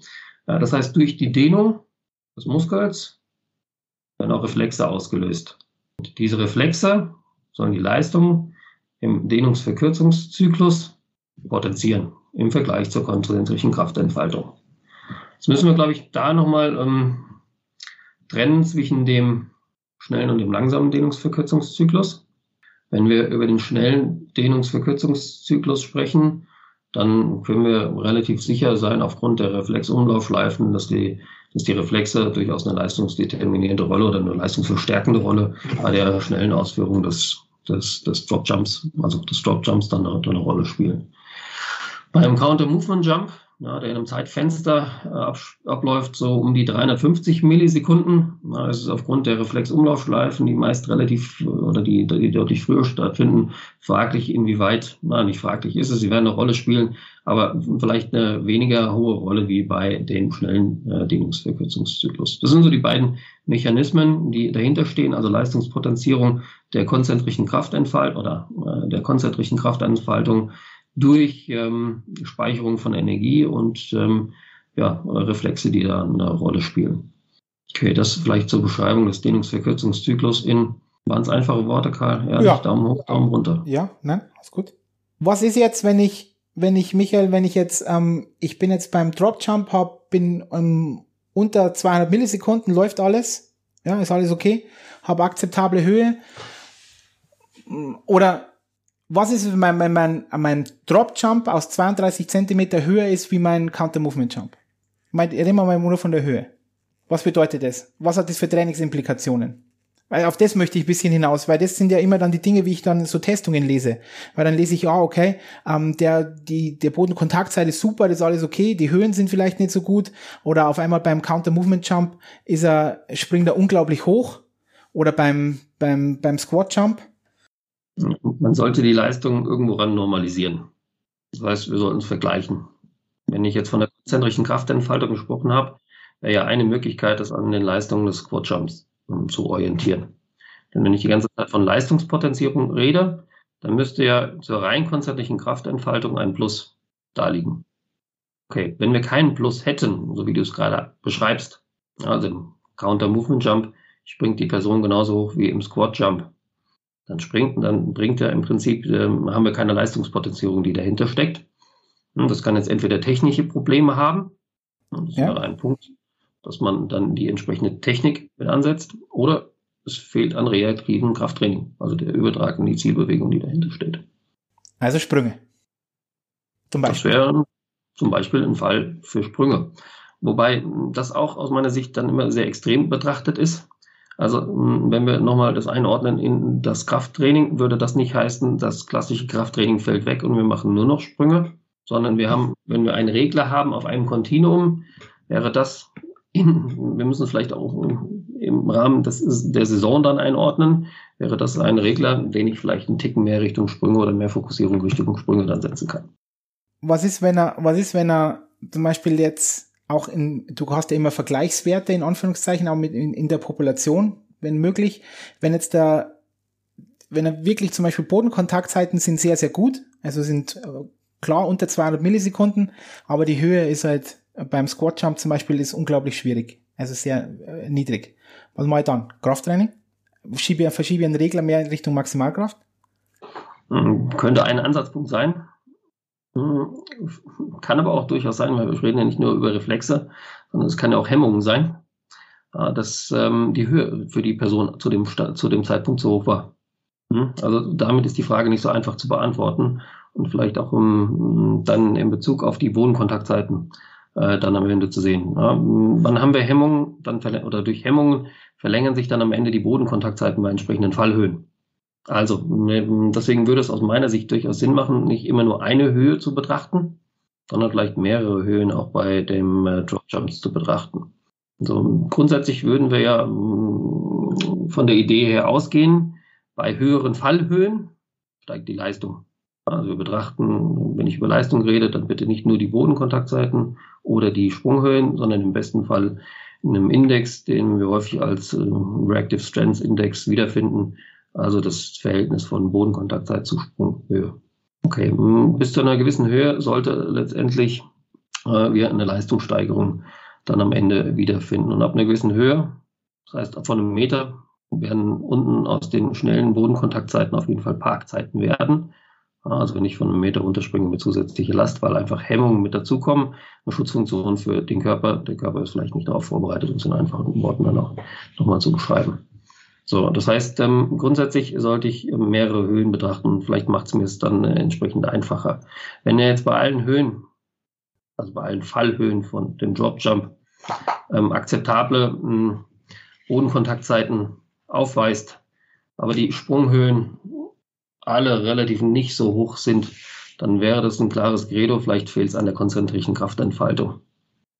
Bei einer Betrachtung der Höhe kann es durchaus sein, dass auch da einfach eine Hemmung auftritt, weil ja die Fallhöhe nicht oder die Person die Fallhöhe nicht gewohnt ist. Könnte durchaus auch ein Indiz dafür sein, eben das reaktive Training noch weiter im Fokus drin zu haben. Das vielleicht nochmal als Differenzierung nicht nur eine Höhe, sondern mehrere Höhen zu betrachten und immer die ähm, einzelnen Variablen oder die Messparameter, die rauskommen, in Beziehungen zueinander zu setzen und nicht nur zu beurteilen auf Basis einer Variable das entsprechende Training folgen zu lassen. Wenn wir das bei einem Sportler dann am Ende betrachten, hm, sollten wir uns auch überlegen, äh, wenn der jetzt heute einen Reaktivkraftindex hat von 201 und er hat bei der nächsten Trainingseinheit einen von 198, sollten wir das auch in ein entsprechendes Verhältnis zur Messmethode dann am Ende setzen. Weil wenn Abnahmen da sind, dann werden Trainer relativ schnell auch nervös. Auch ich werde dann nervös, aber so nervös braucht man gar nicht sein, weil es kann durchaus auch an der, an dem Messfehler oder auch der Tagesform dann am Ende liegen. Deswegen sollte man sich überlegen, ab wann ich etwas tatsächlich auch bei einer einzelnen Person als Leistungsabnahmen betrachte, was mich dann wiederum nervös machen sollte oder andersrum, was mich positiv stimmt, ab Leistungszunahmen. Kleinere Schwankungen, die ich gerade genannt hatte, immer in Abhängigkeit des entsprechenden Messfehlers, stellen erstmal keine Verschlechterung oder Verbesserung dann am Ende dar. Ich bin jetzt sehr glücklich, dass du das auch, die Ausführung so gemacht hast. ähm, weil das auch genau mein, mein Thema immer wieder ist, dass man bei Abnahmen immer Messfehler mit betrachten soll, dass er nicht sofort automatisch der Athlet oder die Athletin schlechter wurde. Genauso soll sich der Athletiktrainer nicht feiern lassen, wenn nur minimale Zunahmen, weil das kann auch der Messfehler sein. Und dann war mir auch, möchte ich auch noch unterstreichen, was du gesagt hast, dass wir hier von, von Regelsystemen sprechen. Wir machen Regler nach rechts, wir schieben ein bisschen nach links. Wir machen aber nicht eines komplett aus und drehen und cranken das andere komplett noch auf, auf Plus und das andere ähm, fahren wir komplett runter. Das ist immer ein wichtiger Punkt, glaube ich. Ich denke dass wir auch oft das Kind mit Badewasser ausschütten und sagen, ja, okay, gut, jetzt geht's nur noch Reaktivkraft, wir machen gar nichts anderes mehr. Jetzt, du wirst nur noch springen, Freund der Berge. Und das ist dann eben auch oft eine Problematik. Also die, die ich oft sehe im Alltag, im Trainingsalltag. Meiner Meinung nach. Ja, die ich auch beobachte. Also es ist ein Reglersystem. Gut, jetzt haben wir uns über zwei äh, Dinge, über eines möchte ich jetzt noch reden, weil das ja auch ganz, ganz oft kommt. Ihr habt ja auch angeschaut, glaube mit Herrn Schildbleichler zusammen. Wie schaut es aus, wenn ein Kind aktiv ist, wenn er weniger aktiv ist und dann schau, habt ihr euch angeschaut, wenn er im, im, im Erwachsenenalter wie ist da seine athletische Performance? Ich glaube, speziell im Sprung habt ihr euch das angeschaut. Dann richtig. Wie, was heißt denn ein aktives und ein weniger aktives Kind? Und wie aktiv soll ein Kind sein? Jetzt zwei unterschiedliche Fragen. Also, was heißt ein aktives und nicht aktives Kind? Ähm, irgendwann muss man eine Entscheidung ähm, in Bezug auf eine Definition treffen. Genau. Und äh, auf die Untersuchung, auf die du ansprichst, ähm, war das Kriterium zwei Stunden pro Woche Sport. Mhm. Das ist aktives Kind. Das wäre ein, also alles, was 0 bis 2 ist, ist ein nicht aktives mhm. Kind. Und zwei und mehr. Was über zwei Stunden Sport ist, ähm, nicht ganz fein definiert jetzt, aber aus dem Kopf raus, das war, der, war das Kriterium, ähm, ähm, was über zwei Stunden Sport ist, wurde als aktiv letztendlich äh, als aktives Kind ähm, dann kategorisiert. Und ähm, die Untersuchung, die du ansprichst, wurde mit männlichen ähm, Probanden durchgeführt. Die Daten von weiblichen Probanden haben wir nicht veröffentlicht, aber es ist exakt das Gleiche, was, was am Ende dahin, was, was am Ende an, an Output dahinter stand, war, dass wenn wir, egal über welche Altersklasse wir uns das betrachten, dass die mehr aktiven Kinder höhere Leistungsfähigkeiten in Sprüngen aber auch in Daten, die wir nicht veröffentlicht haben, in Sprints dann am Ende aufwiesen. Das heißt, per se ist Sport schon mal ein gutes Mittel, um die Leistungsfähigkeit dann am Ende zu erhöhen. Das könnte man aus den Daten dann am Ende rausziehen. Aktive Kinder sind leistungsfähiger als nicht aktive Kinder. Okay, wo muss ein Kind hin? War das eine zweite Frage, die Korrekt. dahinter stand? Korrekt. Deiner Meinung nach, das ist jetzt auch, da wird es keine, keinen ganz harten äh, ähm, Fakten geben, äh, sondern wo, wo hast, wo ist deine Meinung? Das wäre natürlich jetzt ein soziokulturelles Thema, da wir uns, da wir uns ja immer weniger bewegen. Das ist ja auch ein Faktum, sieht man auch in der WHO-Studien und etc. Ähm, wo, wo siehst du den Nachwuchsleistungssport in dem, im Bereich oder Nachwuchssport? Braucht man gar nicht unbedingt Leistungssport sein. Mhm. Warum hatten wir vielleicht, äh, da können wir nochmal ansetzen, warum haben wir die Unterteilung nach unter zwei und über zwei Stunden Sport äh, genommen? Das resultiert aus zweimal die, zweimal die Woche in einem, im geringen Altersbereich. Ne, da ist die Trainingszeit etwa eine, eine Stunde Sport. Also die sportlich aktiven Kinder in, in, in, in, im Vereinssetting, die dahinter standen, sozusagen als Orientierungsgröße ähm, im breitensportlichen Bereich, die die wir als Maßstab genommen haben. Also Breitensport, ordentlich orientiertes Training. Und ich meine, das ist nicht negativ jetzt, weil wir uns die ganze Zeit über Leistungssport unterhalten haben. Breitensportlich äh, orientiertes Training funktioniert in Bezug auf die Leistungsfähigkeit. Und wenn wir uns generell anschauen, auch nehmen wir mal ein anderes Beispiel. Wir schauen uns mal ähm, Osteoporose, äh, Prävention beziehungsweise auch Rehabilitationsmaßnahmen an. Auch da werden wir immer wieder finden ähm, in den entsprechenden Leitlinien, mache zweimal die Woche ein entsprechendes Krafttraining. Also das wäre vielleicht hm, gute Frage, ob es das Minimum ist. Je mehr, desto besser. Auch das zeigen ja so ein bisschen die, die Daten, äh, die wir da erhoben haben. Aber zweimal die Woche ähm, sportliche Aktivitäten wäre so ein Minimum, das grundsätzlich anzusetzen. Äh, grundsätzlich anzusetzen wäre aus meiner Sicht ähm, im sportlichen Bereich und das trifft ja durchaus den, äh, den Vereinssport, den jungen Jahrgängen, die, die dahinter stehen. Ähm, wenn wir jetzt sozusagen den Schwenk machen, wo muss man hin, wenn es dann Richtung Leistungssport geht, na, da geht es natürlich auch tatsächlich dann um Übungszeit, die strukturiert wird mit entsprechenden Inhalten. Das heißt, äh, wenn wir den, die Kinder im Kopf haben von sechs Jahren, die werden mit Sicherheit mit zweimal die Woche, die Woche Training im, im Vereinssport mh, hm, durchaus gut bedient sein, auch völlig ausreichend bedient sein. Ähm, wenn es dann später in die U19 äh, geht und wir im Bereich ähm, des äh, Landes, vielleicht auch Bundeskaders sind, dann muss es deutlich mehr Trainingseinheiten geben, um die entsprechenden ähm, Inhalte dann aufs Eis auch oder ins Wasser oder welche Sportart wir auch dann am Ende auch sind, dann hinzubekommen. Mhm. Ein spannendes Thema ist tatsächlich, was für den Leistungssport, wo muss es hingehen? Was ist der maximale Wert? Vielleicht sprechen wir nicht über maximale Werte, sondern was sind optimale Werte? Das ist vielleicht nochmal noch mal ein Punkt, den wir vielleicht auch auf Bezug Kraft nochmal noch mal uns anschauen äh, können. Ähm, da ist wenig Daten aktuell vorhanden in Bezug auf was ist die optimale Leistungsfähigkeit ähm, gibt eine schöne Studie, die gerade letztes Jahr, vorletztes Jahr äh, veröffentlicht worden ist, ähm, von, wie heißt denn die Arbeitsgruppe um Chase herum, ähm, CASE äh, geschrieben äh, und Mitarbeiter aus dem Jahr 2020, die feststellten, dass das Zweifache des Körpergewichts in der parallelen Ausführung der Kniebeuge dazu geführt hat, wenn ich drüber liege, war ich weniger verletzt als ähm, ja, Sporttreibende aus unterschiedlichen Sportarten waren das gewesen, wenn ich es richtig im Kopf habe. Ich habe überlegt, die Sportarten gerade noch zusammenbekomme. Ich nenne es jetzt einfach mal unterschiedlichen Sportarten. Die waren ja weniger, mh, hm, weniger häufig verletzt als die, die weniger Leistungen dann am Ende absolvieren konnten. Das könnte durchaus ein Ziel sein, das man setzt. Ähm, heißt nicht, dass es der Wert ist, wo die maximale oder wo die optimale Performance liegt. Vielleicht liegt sie noch ein Stückchen äh, drüber, wenn wir über Leistungsfähigkeit treffen, aber durchaus ein wichtiger Anhaltspunkt, ähm, den wir haben, wenn es um äh, die Kraftleistung geht. Ähm, vielleicht auch da nochmal den Bezug hernehmend über äh, das, was wir vorhin gesprochen hatten. Das sind jetzt keine utopischen Werte, die genannt sind mit dem Zweifachen des Körpergewichts. Ja, also eine Person, vielleicht nochmal, um es klar zu machen, die 100 Kilogramm wiegt, die sollte 200 Kilogramm äh, nach der Definition dann einmal äh, zur Hochstrecke bringen in der entsprechenden Kniebeuge. Das sind keine utopischen Werte. Wir haben das, äh, das Prinzip mit zweimal äh, die Woche in der Mannschaftssportart Fußball verfolgt, also zweimal die Woche ein hypertrophieorientiertes Training. Haben das Training äh, über zwei Jahre durchgeführt in unterschiedlichen Altersbereichen. Und wir kommen schon relativ nah an dieses Zweifache des Körpergewichts ran. Ich glaube, nach zwei Jahren lagen die, die Sportler, also die Fußballer, bei etwa dem 1,7 bis 1,8-fachen des, des Körpergewichts. So, dass wenn wir Mit welcher Tiefe? Alters, mit welcher Tiefe, Michael? Parallele Ausführung. Bei Fußballern, äh, wird alle Fußballer weghören, mussten wir die parallele Ausführung äh, wählen. Ähm, ich bin ja selbst Fußballer, auch ich wäre sonst rückwärts umgekippt. Und äh, irgendwann mussten wir starten zum Zeitpunkt, die sind hinterhin raus natürlich auch beweglicher geworden, aber das war ein Punkt, auf den wir uns gut einigen und standardisieren konnten. Also ja, es ist wichtig, dass du nochmal nachfragst, welche Tiefe, weil die Beugetiefe macht schon massiven, ähm, massiven Einfluss.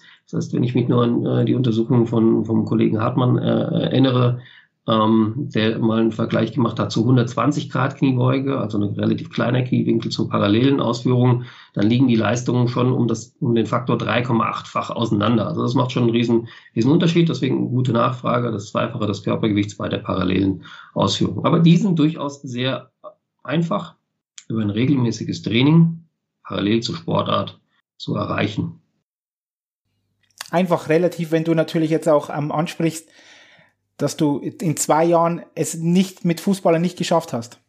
Entschuldigung, habe ich deine Frage nicht ganz verstanden? Ja, weil du äh, einfach in Relation, in Anführungszeichen, weil du mit zwei Jahren ähm, gezielten Training ähm, die Fußballer nicht dazu hingebracht hast. Also das muss man auch natürlich immer wieder sehen.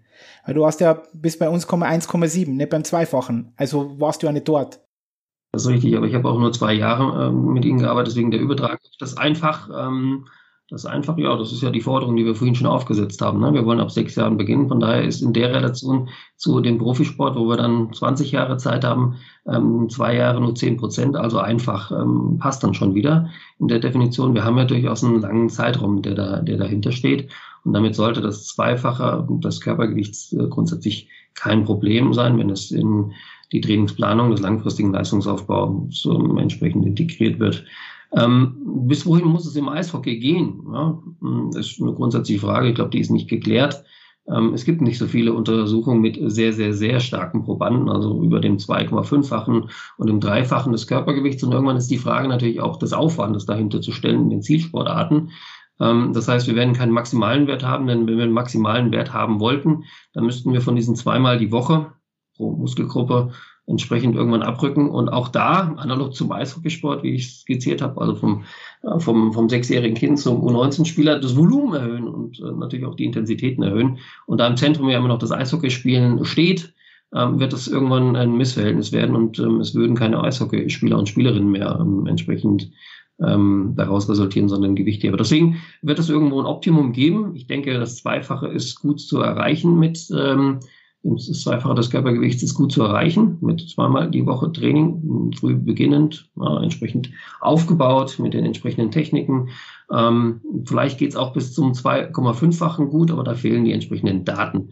Wird vor dem Hintergrund auch irgendwann spannend, nochmal auch auf das Trainingsvolumen. Das bedeutet nicht nur, dass eben Kraft in der Krafttrainingsübung, vielleicht der Kniebeuge, das Volumen zu steigern wäre, sondern das Volumen wäre zusätzlich auch noch zu steigern, damit der Übertrag weiterhin gegeben wäre in den vorhin skizzierten Sprüngen, geladenen Sprüngen, Snatches und so weiter. Äh, das würde das, das, die Forderung nach eben einem optimalen Wert äh, durchaus nochmal ins, äh, noch, noch ins Zentrum der Fragestellung dann ein, am Ende rücken, den ich aber nicht beantworten kann.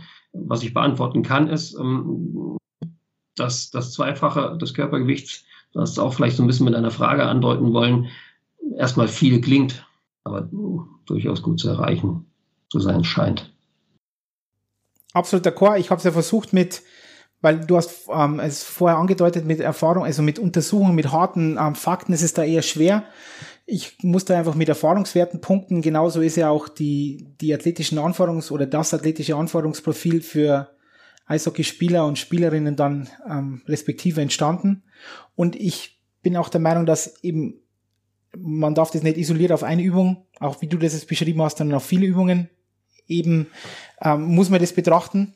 Und da ist eben auch, auch wieder ein Kritikpunkt von manchmal von, von meinen, von meinen, ja, sage ich mal, Kollegen, die auch aus dem Kraftsport kommen, in den Athletikbereich und dann in Spielsportarten gehen, dass sie immer denken, dass ein Spielsportadler dann ein Kraft-3-Kämpfer sein muss. Und das ist einfach nicht wahr. Oder Kraft, oder Spielsportadler ein, ein olympischer Gewichtheber sein muss, soll. Und das sind einfach, das sind, ist einfach nicht wahr.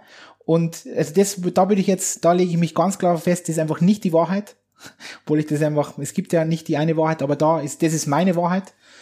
Und dass man einfach diese, diese Zielsportart ist elementar wichtig und es heißt, gibt einfach der, für mich ist der Grundsatz hier, alles, was der Technik-Taktiktrainer auf dem Eis vom Spieler oder von der Spielerin verlangt, wenn er das und ausführen kann, dann ist alles gut. Weil dann heißt es, er ist wenig verletzt, er kann alles machen, alles läuft. Weil ob der 100 Klimmzüge macht oder nur 10, deswegen hängt sein Trikot niemals unter dem, unterm Stadiondach. Also im Eishockey, das hier kein Menschen. D'accord, äh, völlig, völlig äh, d'accord. Ähm, das hatte ich, glaube ich, auch einleitend gesagt. Es geht darum, äh, durchaus auch die Zielsportart zu können, wenn man da drin erfolgreich sein will. Und ähm, das sollte ja eben auch nochmal die Skizzierung des Volumens, das dann dahinter steht, wenn es um eine Maximierung geht, einfach nochmal deutlich zu machen. Zeigt aber auch auf der anderen Seite, ähm, es nur als Saisonarbeit zu betreiben, ist auch hier nicht die richtige Lösung, denn wir haben durchaus über viele positive Anpassungen auch durch das Training äh, gesprochen. Das heißt, ein Mindestwert oder ein Optimalwert wo auch immer der liegt, vielleicht bei dem Zweifachen des Körpergewichts, ist durchaus ähm, realistisch. Und wenn wir äh, nochmal den Bezug nehmen auch zu Osteoporose und Krankheiten, auch da werden wir zweimal die Woche wiederfinden. Auch das wäre sozusagen daraus ableitende Forderung. Ähm, wenn wir es dann am Ende nicht richtig umsetzen, das Krafttraining, sondern nur halbherzig. Halbherzig würde heißen, nicht regelmäßig. Regelmäßig ist auch ein dehnbarer Begriff, also äh, nicht konstant dann am Ende umsetzen mit einem äh, entsprechenden Volumen. Dann wäre es aus meiner Sicht Waste of Time, weil in der Zeit könnte man die entsprechenden ähm, Kinder auch aufs Eis schicken. Aber wir sehen ja durchaus Vorteile, die wir auch festgehalten haben. Die haben wir festgehalten. Die haben wir im Bereich festgehalten der Verletzungsprävention. Die haben wir festgehalten im Bereich der entsprechenden Leistungssteigerung. Das heißt, wir haben ja schon ein Interesse daran, auch den Eishockeyspieler auf ein gewisses Niveau zu bringen. Und deswegen muss die Forderung äh, dann am Ende dahinter auch sein, es regelmäßig zu betreiben. Ich will auch sagen, zweimal die Woche dann am Ende betreiben, ähm, dass wir da Krafttrainingsreize setzen, zusätzlich das reaktive Training setzen Und ähm, dann muss am Ende auch die Forderung sein, gebe ich dir auch wieder recht, wir wollen keine Kraft-3-Kämpfer sein. Das heißt, wir müssen es irgendwo limitieren, weil die Zielsportart, Technik, Taktik auf dem Eis dann auch äh, den, den zentralen Schwellenwert mit einnimmt, müssen wir die, äh, die, das, die entsprechenden mh, hm, Intentionen Richtung Krafttraining auch irgendwo limitieren. Aber die Mindestforderung, die können wir vielleicht aus dem Reha-Sport ableiten, die muss schon nach einem regelmäßigen, vielleicht zweimal wöchentlichen angesetzten Training liegen, das für den äh, äh, Sechsjährigen vielleicht auf zweimal zehn Minuten sich zusammenschrumpft und für den äh, U19-Spieler oder die U19-Spielerin auf zweimal ja, die Woche fünf bis sechs Sätze für die Kniebeuge und für alle anderen Muskeln, die wir noch brauchen, dann am Ende äh, aufkumuliert. Bevor ich dir die letzten zwei Fragen stelle, möchte ich jetzt nochmal ein Revue passieren lassen, alles, was du jetzt schon gemacht hast und ich möchte ich nochmal zusammenfassen. Fangt früh an mit Krafttraining, das ist das Aller, Allerwichtigste. Wenn ihr draußen macht Krafttraining so früh als möglich, immer und immer wieder Krafttraining ist Krafttraining ist Kraft ist Kraft ist Kraft und dann kommt wieder Kraft. Das ist elementar, dann alles andere wird dann, ähm, alles wird folgen, das ist magisch. Wenn man gutes Krafttraining hat, ist es magisch. Man muss dann immer anschauen, was ist die Zielsportart, aber trotzdem Kraft ist Magie.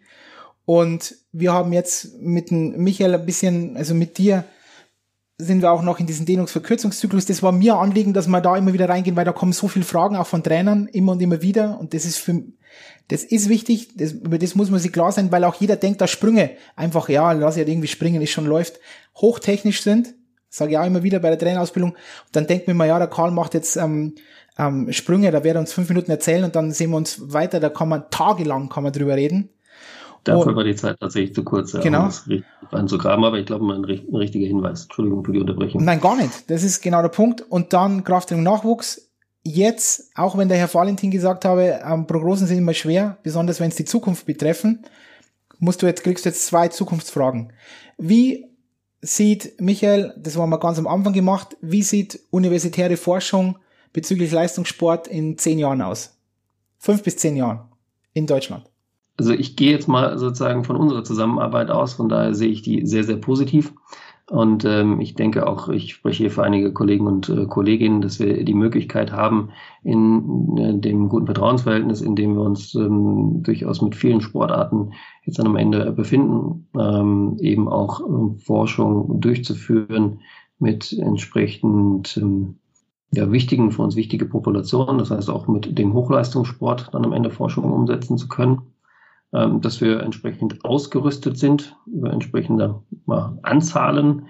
Denn ich beschäftige mich mit dem Thema Kraft, vielleicht noch ein Kollege oder noch eine Kollegin, gibt aber durchaus noch andere Forschungsfragen, die für den Sportbereich wichtig sind, so dass da weitere Expertisen dann am Ende da sind, die in äh, dem Forschungs ja, in dem spezifischen Forschungsfeld des Leistungssports aktiv sind. Wir brauchen natürlich auch materielle und finanzielle Ausstattung. Ich glaube, auf beiden Seiten ist da die äh, eine entsprechende Forderung da. Da gibt es Einrichtungen, und auch schon Fördertöpfe. Aber ähm, der Leistungssport kann immer nicht genug haben. Auch das ist ein Plädoyer, dass man, dass man da hier mit ansetzen kann. Aber von daher sehe ich äh, grundsätzlich eine ähm, Perspektive, wenn wir diese angesprochenen ähm, Punkte dann am Ende auch äh, für uns nutzbar machen können in dem gegenseitigen Vertrauensverhältnis und äh, sich sowohl ja, die Lücke, die mal eine Zeit lang gefühlt da war zwischen Sportarten und Forschung, dann am Ende schließt und ähm, ja, wir gemeinsam das Projekt, die Idee des Leistungssports äh, weiter anschieben und mit entsprechendem Wissen auch unterfüttern können im respektvollen Austausch. Und wie sieht Krafttraining in fünf bis zehn Jahren aus? Was ist denn der nächste heiße Scheiß, Michael? Schauen wir uns dann nur noch Kraftzeitamverläufe an oder was, was, was ist, wie schaut's aus? Ich glaube, es gibt keinen heißen Scheiß, aber das ist nochmal eine andere Thematisierung. Ähm, es geht ja um Physiologie, die dahinter steht. Und ähm, die war, wie ich vorhin schon auch gesagt habe, der Mensch ist gleich. Im Wasser wird er gekühlt, auf dem Eis steht er eben auf Schlittschuhen. Und äh, genauso ist es dann am Ende auch ähm, im Bereich der, der Reize, die, die ich setzen muss, wenn es um, äh, Krafttraining geht, reden wir über Volumen, wir reden über Intensitäten Deswegen gibt's da keinen heißen Scheiß. Und ich glaube, das, was vor fünf Jahren schon funktioniert hat, wird auch in 20 Jahren funktionieren. Und wenn ich weiter rückblickend dann am Ende nochmal äh, gehe, ähm, hat das da auch schon funktioniert. Also wir reden über Volumina, Wir reden über vor allem Intensitäten, wenn wir im Bereich Krafttraining sind. Wir reden über Pausenzeiten, aber auch da setzt uns die Physiologie gewisse Grenzen. Ja, wenn ich Pausenzeiten kürzer gestalte, dann werde ich nicht mehr so viel Intensität auf den Sportler laden können. Von daher wird es, glaube ich, keinen heißen Scheiß geben. Krafttraining, ähm, das hätte ich fast gesagt, ist langweilig, dröge, monoton, ah. aber das stimmt, das stimmt, nicht. Das stimmt tatsächlich nicht. Nein, es gibt einfach ähm, äh, die Belastungsnormative, die uns, die wir uns mit Krafttraining beschäftigen, wahrscheinlich immer wieder auf die gleichen Ideen zurückkommen lassen. Wir können nur an diesen rumschrauben. Du bist so herrlich ähm, oldschool, altmodisch. Ich dachte jetzt wirklich, du erzählst mir jetzt, jetzt gibt's dann, Karl, wir werden jetzt dann nur noch über Kraftzeitverläufe reden. Das ist das Einzige, was wirklich zählt. Alles andere ist irgendwas, das war, das war mal, weißt du? Nein. Nein. Nein, nein, deswegen kann die Ausbildung like auch genau laufen. Wie bisher auch. ich mag es, ich mag es. Okay, Herr Professor Dr. Michael Keiner. Michael, danke fürs Gespräch. War großes Kino. Pass auf auf dich und bleib unbesiegbar. Karl, vielen Dank für die Einladung und Grüße an alle.